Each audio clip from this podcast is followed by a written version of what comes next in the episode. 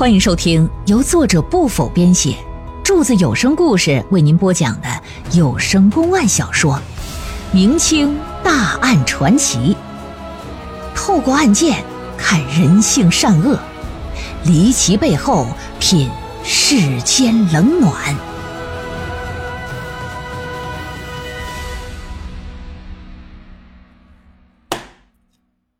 且说这东门大官人走在大街之上，打上方掉下一物件，梆啷一声就砸脑袋上。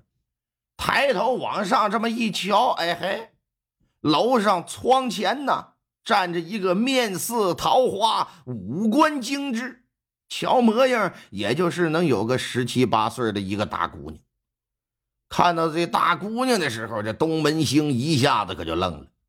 那一刻，他不禁把到了嘴边的脏话给咽了回去，连眼珠子都不会动弹，就那么捏呆呆的搁那看着，心想：这谁家的姑娘？这你妈这也太好看了！楼上的姑娘呢，让他看的那也是面红耳赤，很难为情，说：“哎呀，奴家可不是有意的，没打疼你吧？”哎呦，我的妈！这声音是酥酥麻麻，如同银铃一般呢。东门星这才如梦初醒，回过神来，赶紧擦擦淌下来的哈喇子，低头一瞧，地上啊有一根支着窗户的插杆子，弯腰捡起来扔给姑娘。嘿嘿嘿，姑娘，姑娘，你就是有意的也没关系，没关系。刚要问这姑娘如何称呼呢？姑娘接着擦干之后，把窗户吧嗒一声就给关了。您听这段熟不熟？像不像《水浒传》？这窗户啊，虽说是关上了，可东门星一颗火热的心，让那姑娘给彻底的打开了，让她产生一种啊，那么恋爱的感觉，以至于当晚在醉花楼里。虽然有他最喜欢的一个娼妓作陪，可满脑子都是白天那姑娘的身影，就挥之不去。甚至于当天晚上做梦都梦着，可见他是真的瞧得上眼儿。转过天来呀，又来人家楼下转悠，一看那门窗紧闭，这也不知道什么时候再打开。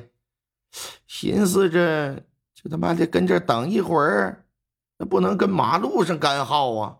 一看对面有个茶楼。来吧，上那里去吧，在二楼靠窗的位置选了个位置，可就坐下来，点了一壶茶，几样茶点，哎，一边喝着茶，一边就盯着对面的那个窗户，从早上溜溜的一直盯到中午时分，对面那窗户吱扭一声，可就开了。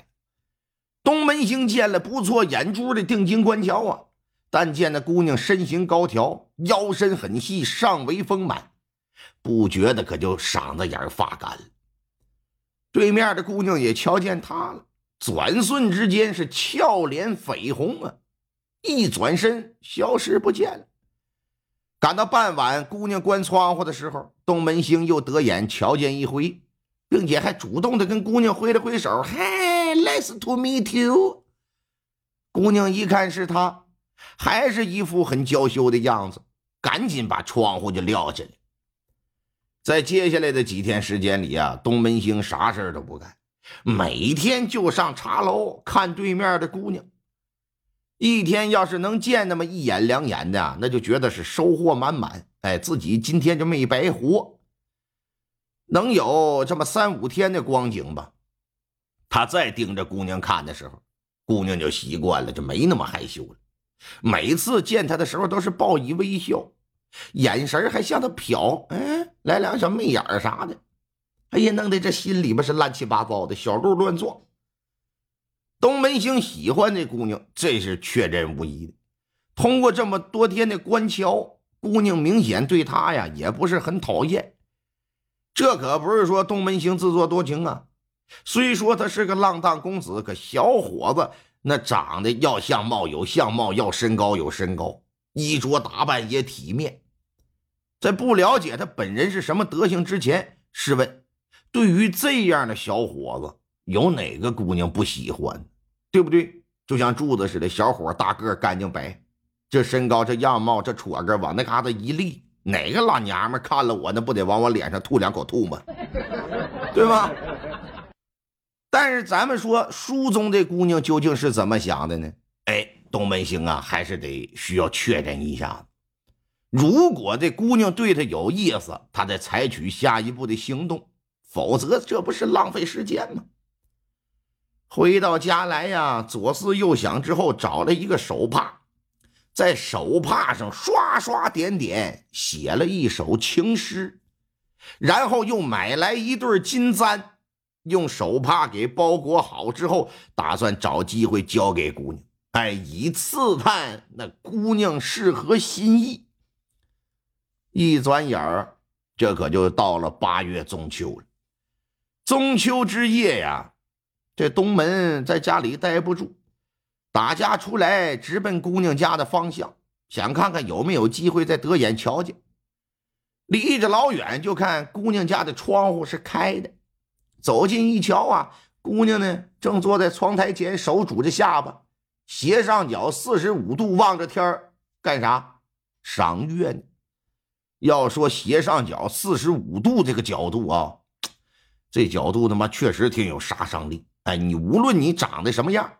只要你一个侧脸，一个这个角度，那你就是无比帅呆、英英俊潇洒。东门星一看，心里可就非常激动，站在底下清了清嗓子：“嘿！”就嘿了这么一声。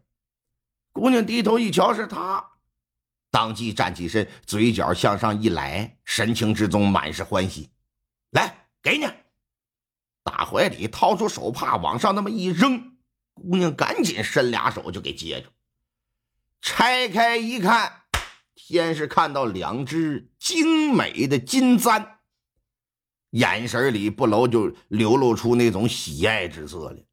金子打的那个金簪，就插头发顶上那玩意儿，哪个娘们不爱猜？从古至今都这调样。哎，放下金簪，再一瞧，呀，手绢上还有诗呢。